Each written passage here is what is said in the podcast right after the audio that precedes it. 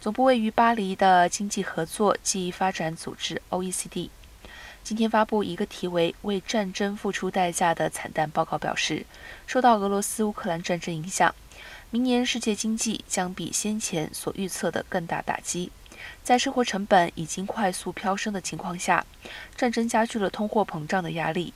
OECD 对全球经济2023年的成长预测，以及从六月估计的百分之2.8%下调至百分之2.2%。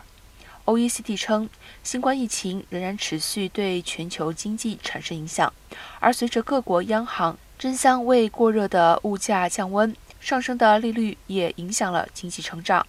OECD 报告中表示，许多指标已经转向更差，而全球成长的前景黯淡。